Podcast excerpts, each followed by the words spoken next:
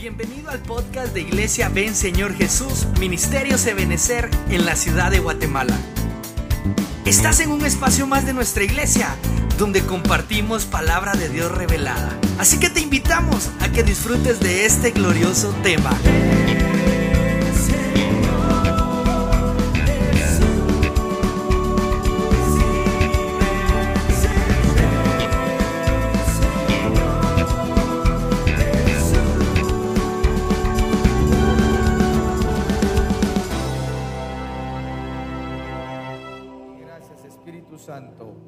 Amén, amén y amén. Dale una ofrenda de palmas al Señor, aleluya. Gloria a Dios. Bueno, esta noche yo quisiera trasladarles un mensaje que el Señor puso en mi corazón en virtud de varias cosas, ¿verdad? Lo que he oído, que el Señor está hablando y lo que hemos visto.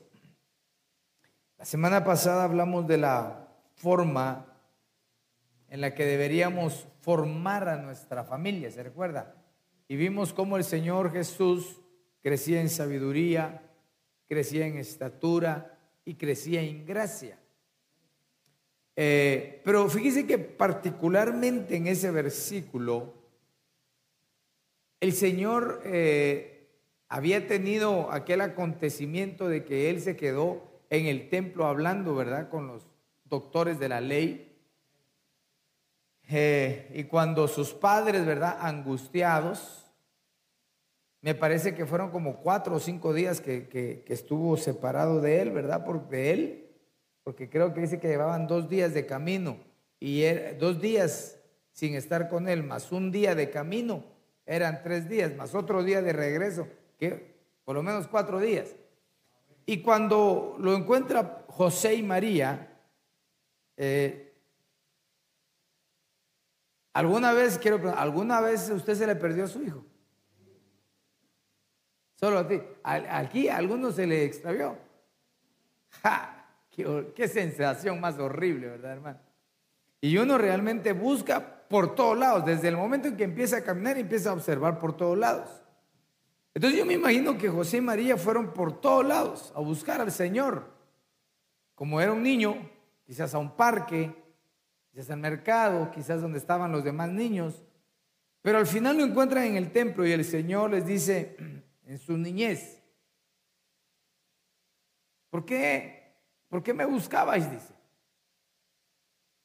Si en los menesteres, en los negocios de mi padre, me conviene estar.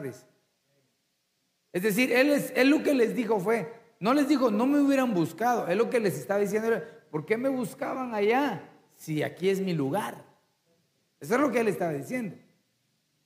Entonces, basado en eso, dice, entonces el niño crecía en sabiduría, en estatura, en gracia para con los hombres y para con Dios, y a partir de ahí él se sujetó, dice, a José y a María hasta el tiempo determinado. Pero lo que yo quiero extraer de ahí es de que entonces él tenía una casa de refugio, que era su casa paterna y obviamente la casa de Dios. Por eso cuando él creció y llegó al templo de Zorobabel, ¿verdad? Se molestó tanto, ¿verdad? Porque habían convertido la casa de oración, la habían convertido en cueva de ladrones y se molestó demasiado. Porque verdaderamente el hogar debería ser una casa de refugio para la familia. Eh, uno puede tener un día turbulento, ¿verdad, hermano? Con crisis, con temores quizás, con amenazas, pero nomás pasa el umbral uno de su casa, chiquita, grande, de lámina de madera, de concreto, lo que sea, pero nomás pasa uno, o nada más pasa uno, ¿verdad? El, el umbral de su puerta yo me siento tranquilo. ¿A cuánto les pasa lo mismo? Porque no importa el tamaño de la casa, para uno es un refugio. Ahora vamos a analizar algunas cosas que yo creo que es importante para que generemos ese ambiente de refugio en el hogar. Porque yo sé que, que muchos hemos podido generar un, un ambiente de refugio en la casa, pero también en muchas ocasiones, eh, como padres hemos cometido errores que de alguna manera han despertado a lo mejor algún sentimiento en los hijos de no sentirse bien. Eh, al punto, al punto que cuando hay demasiada crisis, las mujercitas se casan rapidísimo, ¿verdad, hermano? O aparecen embarazadas. Los muchachos se huyen de la casa porque dicen, yo solo cumplo los 18 años y agarro camino, porque sienten demasiada crisis adentro del hogar. En otras ocasiones, como le digo, como padres fallamos. ¿Habrá algún padre que haya fallado alguna vez aquí? Sí, eh, eh, como padre, yo, yo le pido perdón a mis hijos biológicos y como todo esto lo tenemos que aplicar, ¿verdad? A, a la casa espiritual también, yo le, si lo he ofendido, perdóneme hermano, pero yo deseo que la iglesia sea como una casa de refugio también para nosotros que tenemos necesidades. Vea el libro de Números, capítulo 35, verso 6, dice, las ciudades que daréis a los levitas serán las seis ciudades de refugio. Aquí está hablando de ciudades, no de casa, pero quiero agarrar el principio de cuál era eh, la función de una ciudad. Las que daréis para que el homicida huya a ellas, además de ellas les daréis 42 ciudades. La palabra ciudad es miklat, las miklat de refugio, ¿verdad? En un sentido de que ellas lo que hacían era recibir como un asilo, ¿verdad? Asilar a las personas que involuntariamente, dice la Biblia, habían cometido un homicidio. No para guardar a aquellos que voluntariamente habían hecho un daño, no, no, porque ellos eran homicidas declarados, sino eran aquellos, y pone el ejemplo que viene alguien, dice, agarra una piedra y la tira, y le cayó en la cabeza a alguien que estaba mal parado y se murió. Ese es un homicidio accidental, le llamaba la Biblia. Entonces a él le daban la oportunidad de salir eh, un, par de días antes que el Galel, ¿verdad? El que el vengador de la sangre del inocente lo persiguiera para matarlo y le era permitido entrar a cualquiera de las seis ciudades llamadas de refugio.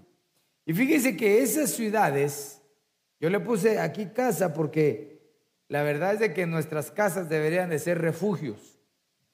Esas ciudades en su nombre tienen un significado importante. Solo para tenerlas ahí en mente, ¿verdad? La primera ciudad se llamaba Sedes, que quiere decir justicia.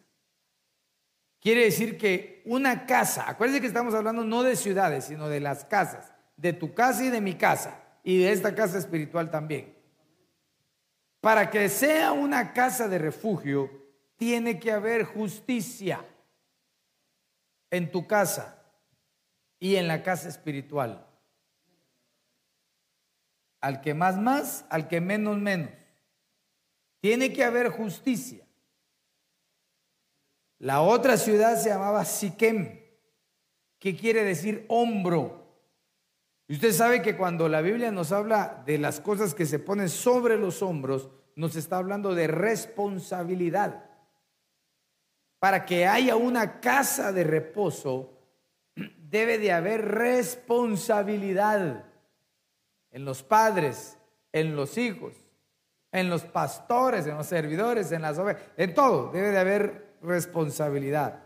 La otra era Hebrón, que quiere decir comunión Hermanos, sin la comunión, sin la coinonía, sin el congregarse, sin el reunirse en familia, mm, ¿cómo vamos a demostrar que es refugio, verdad? Por eso tenemos que llamar la atención. Cuando nosotros decimos llámele la atención es como que lo estuviera regañando, sino llamar la atención de los nuestros para que se reúnan. Que haya un momento de reunión en la familia. ¿Cuál sería el mejor momento? Bueno, tal vez al orar en la noche. En la mañana está un poco complicado porque hay quienes se levantan antes y salen antes y otros salen después. Pero en la noche a lo mejor, aunque se acueste, el, el que se duerma de primero, que llame a la comunión. ¿No debe entender? Ya oraos que se vayan. Ah, la otra se llamaba Becer que significa fortaleza. Una casa de reposo tiene que ser fuerte, hermano.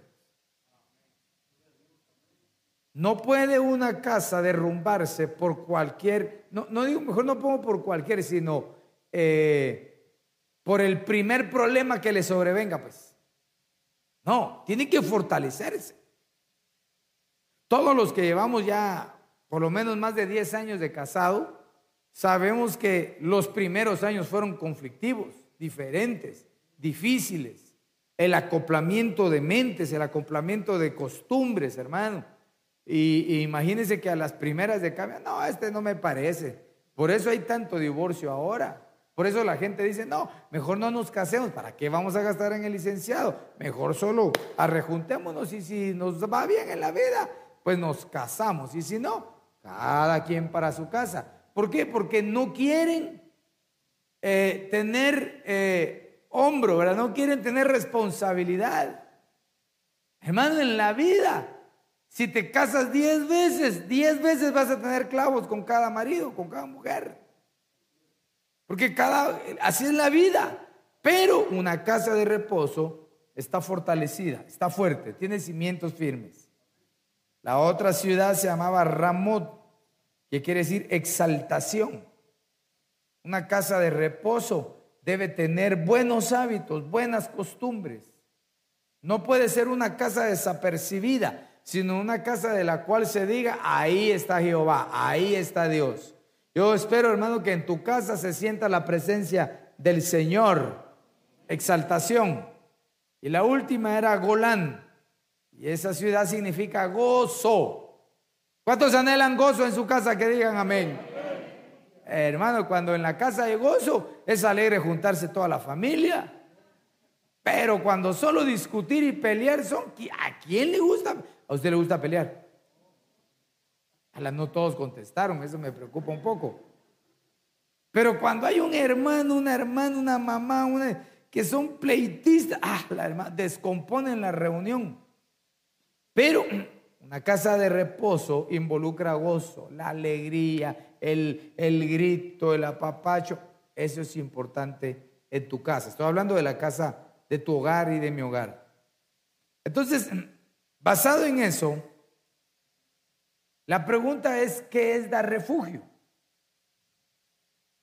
Porque, por ejemplo, en una casa ministerial, el Señor dice, eh, esta es una casa de refugio. Entonces, ¿qué tenemos que hacer nosotros? Si tu casa se dice, ah, hermano, es que la casa del hermano es una casa de refugio, pero, pero, ¿por qué dice casa de refugio? Exacto, o sea, recibes, pero, pero no solo recibir. Venga, pasa adelante, siéntese y de ahí olvidemos quién es usted. Tiene que, tiene que haber algo más allá. Y vamos a tocar solo un punto y de ese punto vamos a desglosar otros. Deuteronomio 33, 27 dice, el Dios sempiterno es tu refugio. ¿Para cuántos Dios es su refugio? Que digan amén. Por siempre te sostiene entre, tú, entre sus brazos. Ah. Entonces, Encontré un montón de versículos sobre la función de refugio, pero creo que esta, vamos a analizar la función de los brazos. Porque lo que convierte en refugio es que los brazos de Dios nos sostienen. Hermano, ¿usted alguna vez ha sentido un mareo o, o se cayó pues físicamente? Y por más que se quiso agarrar, qué horrible es cuando uno dice, ahí te voy piso. Pero, pero realmente, cuando encontramos ese brazo, hermano, eso es el refugio. Es decir, no es el, tapo del sol, no. Íbamos a caer y hubo algo que nos sostuvo a nosotros. Entonces eso quiere decir que en nuestra casa van a haber problemas de caídas. Van a haber tristezas a lo mejor, desavenencias. Pero como tu casa va a ser una casa de refugio, alguien de tu casa tiene que tener brazos para sostener en el tiempo de la angustia. A veces es el esposo que está ahí batallando, sosteniendo. A veces es la esposa. O a veces pueden ser los hijos. ¿Por qué los hijos no? Ah, no es que están más chiquitos y ellos no entienden. ¿Cómo que no entienden? Los hijos entienden o no entienden. ¿Cuántos son hijos aquí que viven con sus papás? Levanten su mano. ¿Quiénes viven con sus papás? Pero así, así, así. Sí, pastor, aquí estoy. Yo quiero. que ustedes sí entienden? Ya vio y uno los hace chiquitillos. Entonces, veamos las funciones de los brazos, aplicándolo a que esa es la función que nos convierte en casa de refugio. Génesis 49, 24 dice, pero su arco permaneció firme y sus brazos fueron ágiles por las manos del poderoso de Jacob. De ahí es el pastor, la roca de Israel. Qué, versículo más hermoso, ¿verdad? Usted sabe que aquí viene hablando de José. Cuando dice que José es como rama fecunda que está junto a la fuente y que sus vástagos crecen y suben las paredes. Y de ahí continúe diciendo, los arqueros lo atacaron con furor, lo asatearon y lo hostigaron. Pero su arco permaneció firme y sus brazos. Ahí está, ahí está, ahí está lo que venimos hablando, el refugio, que es símbolo de los brazos. Y sus brazos fueron ágiles. Creo que eh, definitivamente una de las funciones de los brazos como refugio es que debe de haber agilidad en el momento de la crisis. Mire que dos versículos antes Dios estaba diciendo, José, rama fructífera, pegada a la fuente. O sea, está hablando que era un hombre bendecido. ¿Cuántos están bendecidos por el Señor? ¿Cuántos se sienten bendecidos por Dios? Entonces en el siguiente versículo dice, pero se lo asaetearon y lo hostigaban, dice. Se levantaron arqueros contra ellos. Por eso es que una casa bendecida se le levantan los arqueros del enemigo. Hermanos, de verdad que por la misericordia de Dios nosotros estamos de pie. Porque hay muchos arqueros del enemigo que hostigan a las familias. Sobre todo aquellas familias que empiezan a apuntalar, sus hijos empiezan a florecer, empiezan a crecer, hermano. Los padres empezamos aquí y los hijos ya van subiendo las paredes. Se levantan los arqueros y empiezan a hostigar la vida de ellos con problemas, con eh, situaciones diversas. Pero dice, pero su, pero permaneció firme su arco. Mano, quiero decirte, como familia, tenemos armas de guerra con la cual podemos batallar, pero debemos permanecer firmes. Cuando yo oía las profecías hoy particularmente, hermano, decía yo, Dios mío, qué, qué misericordioso eres tú, Señor, con nosotros. Porque pareciera que estamos cometiendo faltas y todavía Dios nos dice, bueno, las cometiste, pero es para que te des cuenta que tienes algo malo adentro. Pero realmente no se trata solamente de decir, ah, qué bueno, entonces ya reconozco que soy borracho. No, no. Se trata que debemos de estar firmes. Porque si no, fácilmente un arquero de los enemigos nos puede clavar una saeta terrible, hermano, que nos devore en la casa. Si usted hace una estadística, por ejemplo, en su casa, ¿cuánto tiempo permanece feliz usted sin ni un problema en su casa? A ver, piense, pues, piense. Creo que nunca pasó. No, bien, bien. Bien tiene paz, bien tiene paz porque usted es hijo de paz. Pero no le ha pasado que de repente usted dice, ah, qué rico, una semana en paz y de repente viene un problema. Dos días en paz y de repente viene otra situación. Como que nos hostiga la vida. Son los arqueros. Entonces tenemos que tener brazos ágiles. Jalando osado. Porque los hogares de bendición están preparados para defenderse. Ningún hogar que es bendecido por Dios está a las expensas del enemigo. Estamos protegidos por Dios y estamos capacitados para toda buena obra en Cristo Jesús. Y tenemos las armas, pero tienen que haber agilidad en los brazos. Para que cuando se levanten los problemas, hermano, si somos una casa de refugio, en nuestra casa, en nuestra morada, levantémonos a pelear la buena batalla de la fe. Hermano, es impresionante. Digamos nosotros, cada quien en su casa, yo tengo cinco miembros en mi casa. Usted tiene dos, tres, seis, ocho, diez, no sé cuántos hay en su casa. Y, y, entonces se levanta el número de situaciones en función de la cantidad de personas que viven con uno. Pero imagínense en una casa espiritual, en una iglesia, que somos un montón. Levantamos a uno y pungún cae otro por aquí, hermano. Se levanta a este y cae otro por allá. Brazos ágiles en el nombre de Jesús.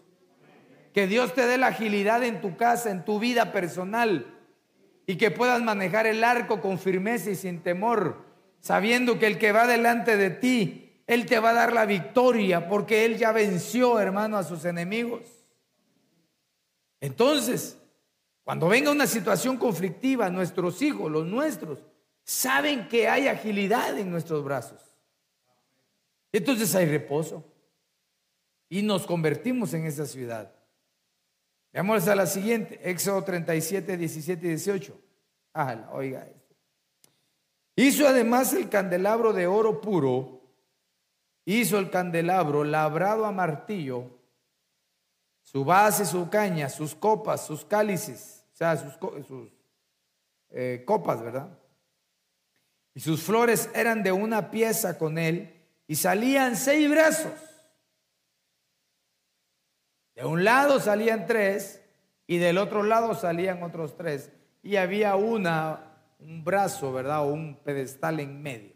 El candelabro de oro, ¿verdad? Que ya hemos hablado múltiples veces. Pero al final la Biblia dice que cada uno de esos lugares donde habían sus copas, lo que había eran brazos, brazos. Y los brazos estamos hablando que son la casa de refugio, es la que nos da el refugio. Ahora, lo que a mí me llama la atención es de que el candelabro no se fundía con un molde ya establecido para que saliera el candelabro hecho, sino que se tenía que hacer a martillazo. Ay, Dios mío, ¿alguna vez usted intentó pegarle a un clavo, hermano, y lo que le pegó fue a su santo dedo? Hasta don Ramón lloró cuando se martilló el dedo, hermano. Una casa de refugio involucra formadores en esa casa. Ahora, la formación, hermano, no siempre es fácil. Porque hay hijos que son de un corazón noble, en el sentido de que son dóciles. Hay otros hijos, no les voy a decir necios, sino les voy a llamar hijos con voluntad firme. Es decir, hay hijos que usted le dice, sentate ahí te estás quieto. Y ahí lo deja. Todos pasan, estará vivo o estará muerto, dice, hay niños así. Y hay otros que usted le dice, sentate ahí. ¿Y por qué me voy a sentar ahí? voluntad firme, ¿verdad? Aquellos que, ¿qué cuesta? Pero para que aún ellos se vean, vean que su casa es una casa de reposo, necesitan formación. Pero a veces la formación es a, martillazo.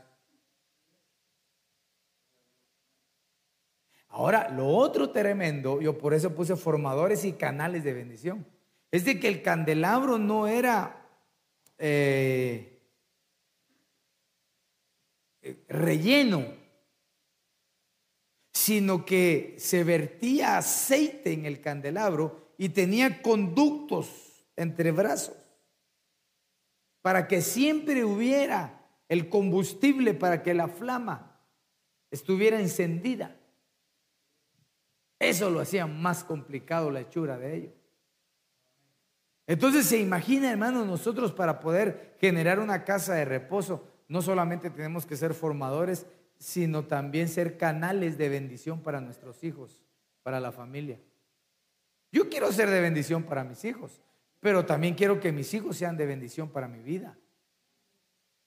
Por ejemplo, hermano, cuando uno mira a sus hijitos chiquitos, uno no se imagina qué van a hacer cuando sean grandes.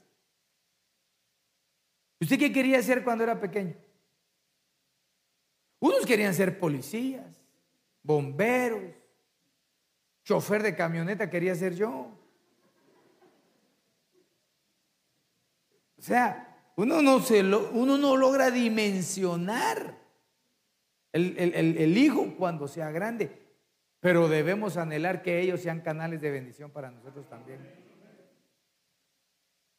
Debemos orar, hermano, por aquellas familias que por alguna razón tienen hijos que tienen alguna discapacidad, por ejemplo, o algún síndrome de retraso. Hay que orar porque es triste. Es triste. Yo conozco familias, por ejemplo, que tienen sus hijitos con síndrome de Down. Los niños son una belleza y que Dios bendiga a esos niñitos y los guarde siempre. Pero se imagina usted la pena y la preocupación de los padres conforme van envejeciendo. Yo, yo tenía un jefe cuando trabajaba en lo secular que sus hijitas eh, nacieron con un problema genético. Y entonces ellos no se no se formaban bien. De hecho, su primera hija murió como consecuencia de eso. Y su segunda hija nació con ese problema y con autismo. Y entonces nos poníamos a platicar con él y me decía, mira, yo, y, él ya grande, porque se casó ya viejo, ¿verdad? No como nosotros, que de patojos se hacen las cosas, ¿verdad? Bien hechas, ¿verdad? ya se casó grande, entonces él, él tenía, quizás en ese entonces, unos 45 ah, años y sus hijas tenían 5 años. Ya, ya mucho tiempo, ¿verdad, hermano? Y entonces él me decía, tú no sabes la preocupación constante que mantengo yo porque yo ya estoy viejo. Tus hijos ya, ya van a entrar a la universidad. Y estás joven, pero yo, yo no. Yo lo mucho que voy a ver a mis hijas cuando ellas tengan 15 años, yo voy a tener 60 años. Y si tienen una discapacidad, hermano. Entonces tenemos que inyectarle que nuestros hijos tienen que ser canales de bendición. Porque ni modo que el pobre papá y la mamá ya viejitas y el hijo no fluye, no ayuda. Al contrario, sigue chupando. No, no, no. El martillo. Como duele que lo martillen a uno, hermano. A veces esos martillazos, martillazos te lo da la vida. Los jefes la familia, los hermanos que no vienen hoy. Pero logramos formar una casa de refugio. Porque ya todos bien formaditos. Es diferente. Vamos a lo siguiente. Salmo 37, 17. Porque los brazos de los impíos serán quebrados. Oiga eso. Acuérdense que el impío es aquel que conoció al Señor y, dejó de tener temor y pecó continuamente. Dice que sus brazos van a ser quebrados. No va a haber reposo en su vida. Mas el Señor sostiene al justo. Y yo puedo aplicar implícitamente que si está hablando de los brazos de los impíos, también me está hablando de los brazos de los justos. Y el Señor es el que sostiene el brazo de los justos. Entonces una casa de reposo debe tener, hermano, que le sostenga. Se recuerda, por ejemplo, aquella batalla, creo que eran los amalecitas contra el pueblo de Israel, y estaba Moisés, hermano, así en alto, orando para que el Señor le diera la victoria al pueblo, y tenía sus brazos extendidos, pero llegó un momento, hermano, en que se empezó a agotar, y en la manera que bajaba sus brazos, los amalecitas empezaban a chipotear, hermano, a los israelitas.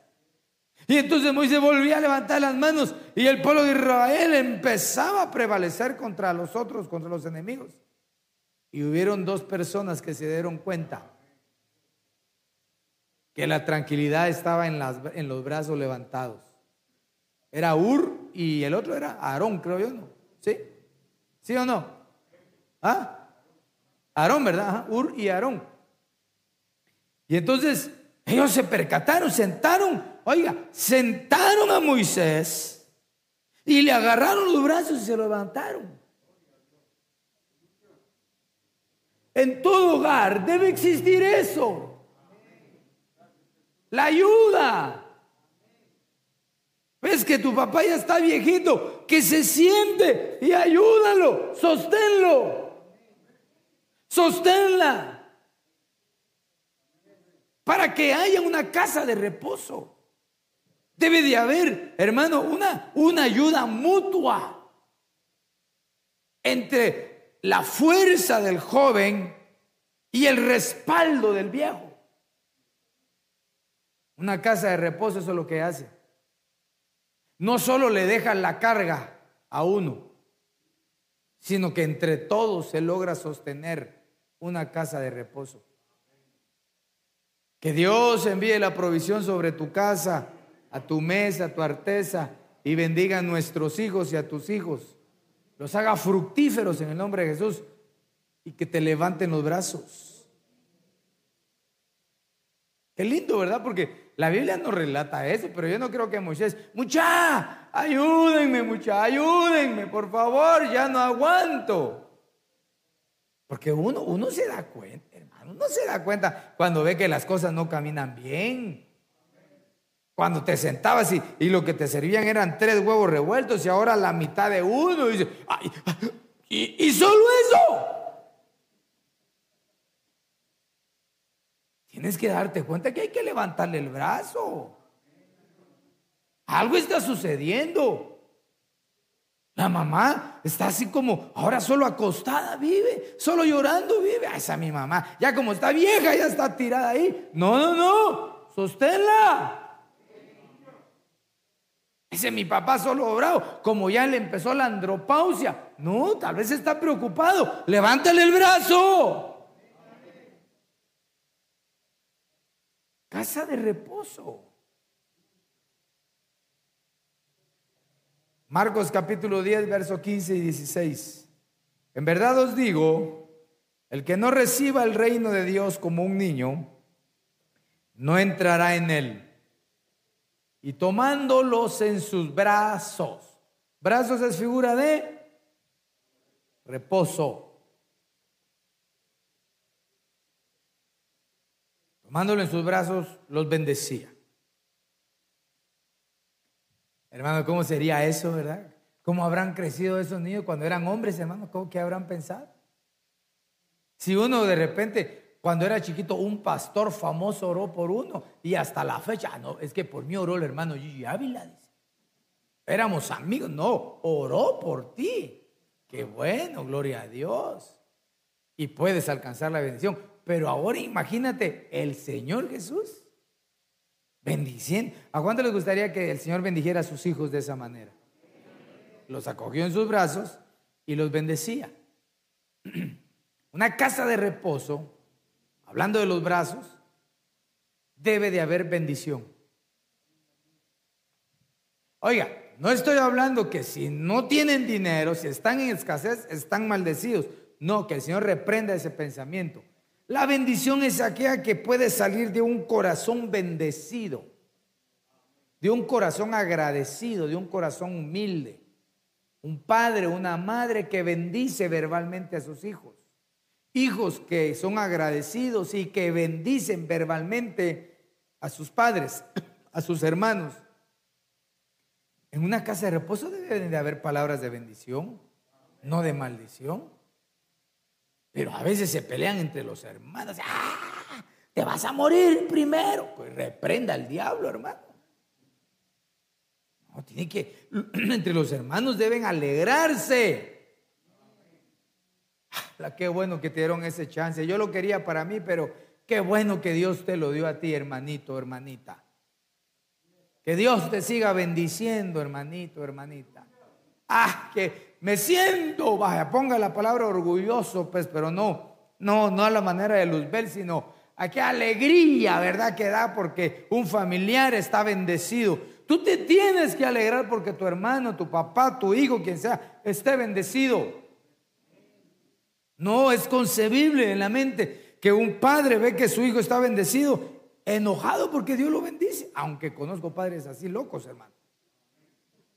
Que sus hijos están bien y, ya se enojan porque están bendecidos. Y ah, sí, ahora tan creído, antes a pie iba, ahora en carro, pero si Dios lo está bendiciendo.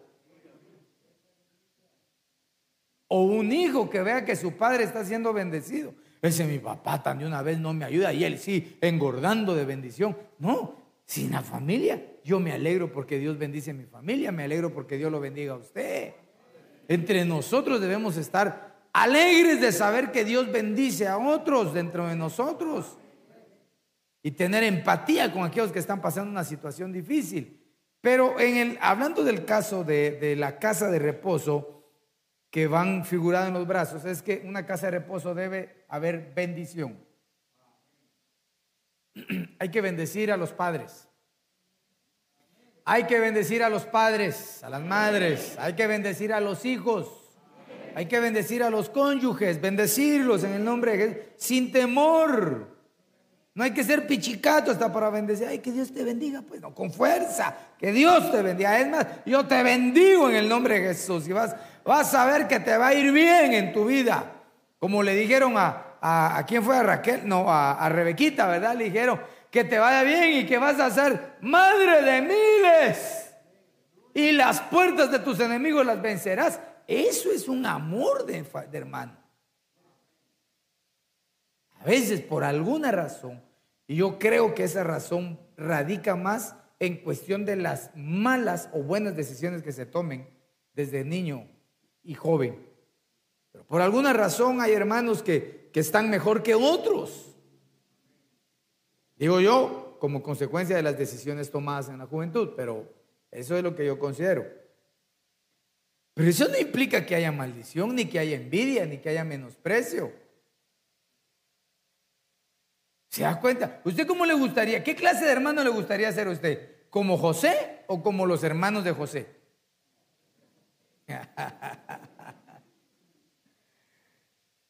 ¿Cómo se llamaba el hermano de José, el único hermano de papá y mamá? Benjamín, ¿no? ¿Y cómo le gustaría ser? ¿Como Benjamín o como Rubén? ¿Se da cuenta, hermano? Sin embargo, José bendijo a todos, pero todos eran unos envidiosos, menos Benjamín. Benjamín, como era chiquito, no sabía qué había pasado antes. La única y gran diferencia era que cuando lo sentaba, a él le daban porciones dobles. Ay, que el Señor te ayude y me ayude a bendecir siempre a nuestra familia. Y si a eso Dios te bendice económicamente, materialmente, bendice a tu familia. Bendícela. Es rico bendecir a la familia. No muchos me contestaron ahí, ¿verdad? Eso implica una casa eh, de refugio. Se sienten refugiados. Yo no sé si alguno de los que está aquí en algún momento determinado, como, como no le daban ni le prestaban atención, de repente hasta hizo, bueno, en aquel entonces le llamábamos gavetazo. ¿Alguien no sabe qué, era qué es un gavetazo? Agarra una gaveta y le pega en la cabeza, pastor. No, gavetazo era de que la mamá o el papá guardaba en su gaveta dinerito Y llegaba el hijo y abría la gaveta y sacaba un billetillo y se lo llevaba. En pocas palabras, ladronote, ¿verdad? Pero así, tranquilo, gavetazo, ¿verdad?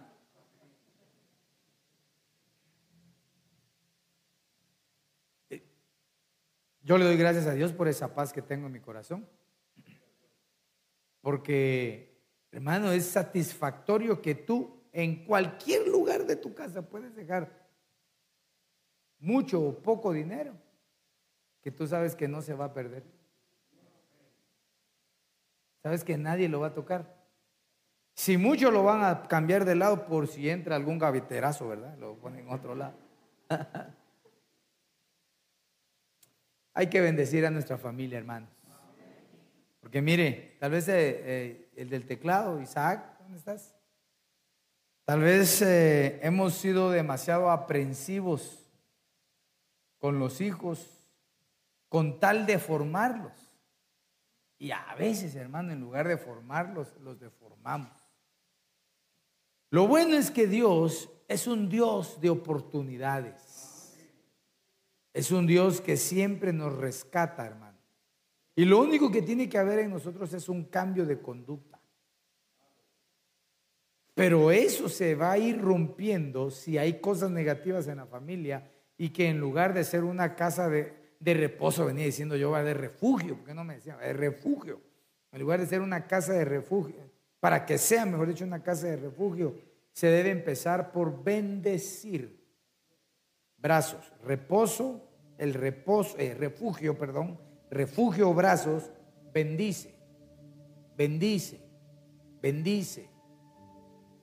En toda esta crisis que se ha vivido y que lamentablemente se sigue viviendo, hermano, tan, tan fea, nos debemos percatar, y creo y espero que muchos de vosotros ya lo hayan entendido, es que dentro de las cosas más hermosas, aparte de Dios, lo único que tenemos es la familia.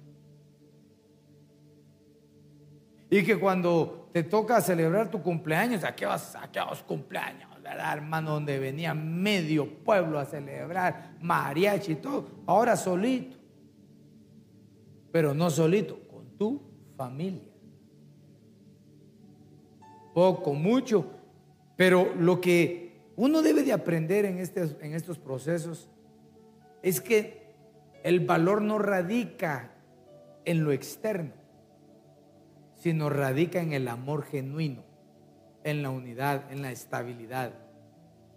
A lo mejor se ha perdido, como lamentablemente las redes sociales eh, y todos esos aparatos nos han apartado tanto entre familias, adentro.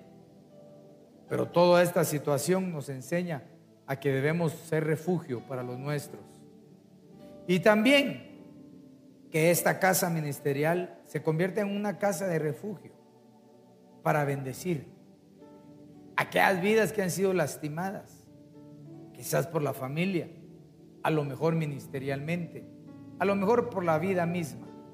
Pero una casa de refugio lo que hace es bendecir, no señalar ni, ni hundir a las personas. No, no, no. Tenemos que bendecir. Lo que más necesita la humanidad ahora es entender que solo a través de Jesucristo van a encontrar paz en sus vidas.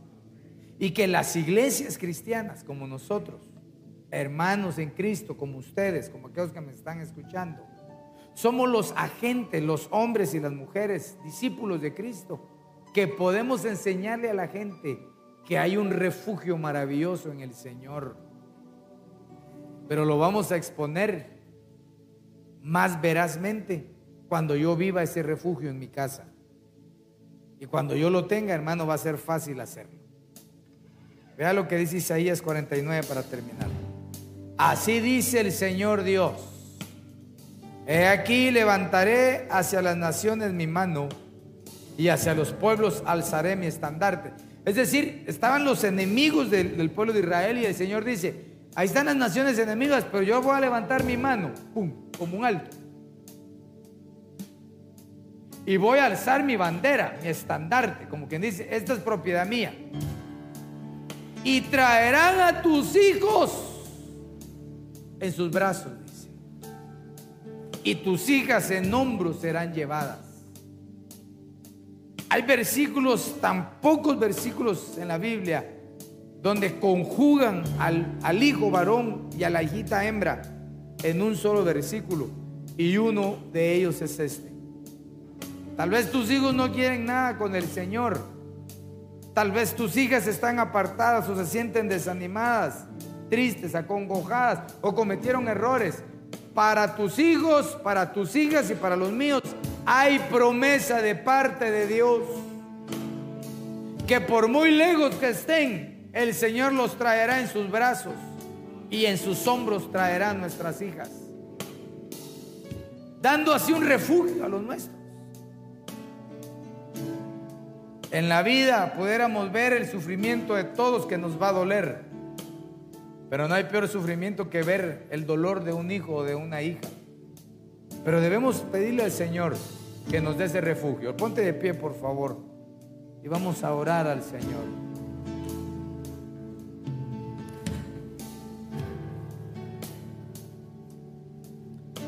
¿No crees que es una buena hora para bendecir a tu familia?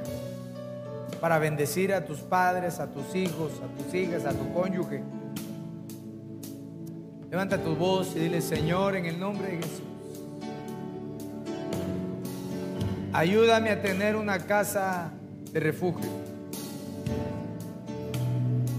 Que tanto yo como los que están a mi lado sientan que somos una casa de refugio. Y que no tengan el sentimiento de quererse ir como consecuencia de una mala vida o de, mal, de un mal testimonio. Ayúdanos a nosotros como padres Ayuda a mis hermanas como madres a que podamos ser de bendición para nuestros hijos. Díselo al Señor, dile Señor, ayúdame a ser de bendición para mis hijos. A que ellos puedan verme como un refugio en sus vidas. En el nombre de Jesús. Díselo, bendícelos. Ahora, Señor, te pido que bendigas a mis hijos.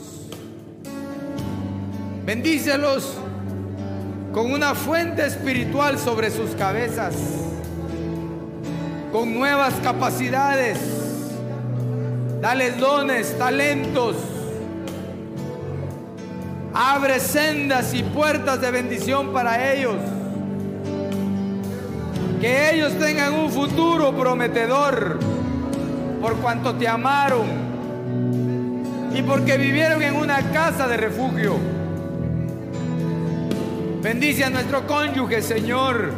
Bendice a esa persona que nos has dado como compañera. En el nombre de Jesús, que la luz de tu Santo Espíritu los alumbre y sean arropadas con unción con gracia en el nombre de Jesús. Y tú que vives con tus padres, bendice a tus padres. Señor, bendecimos a nuestros padres. Gracias por esa formación. Que sean bendecidos en el nombre de Jesús y ayudados. Ahora, ahora por tus hermanos o por tus hermanas.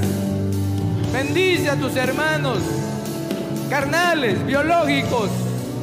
Señor, bendecimos la vida de nuestros hermanos, Señor. Yo bendigo la vida de mi hermano, Señor. Que su vida sea plena. Que su vida sea con alegría, con satisfacciones. En el nombre de Jesús.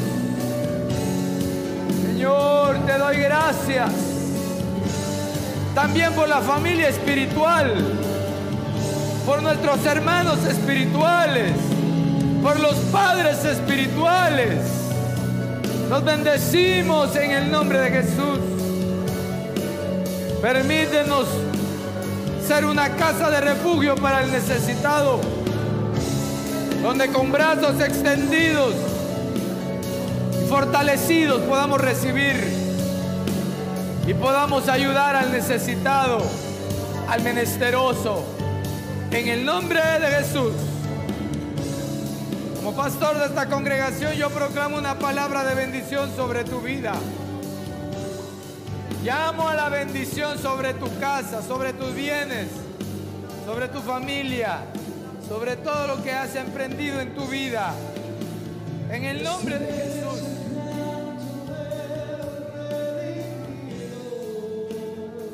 En el nombre de Jesús.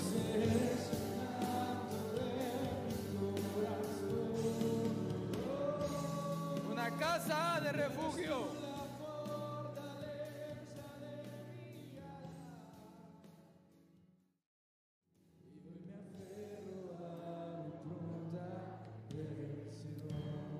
Gracias, Padre bendito, por esa misericordia que has tenido para con nosotros. Pero no nos olvidamos, Señor, de aquellos que están pasando necesidades. E invocamos tu misericordia sobre ellos, sobre aquellos que están enfermos. Oramos por ellos, Padre.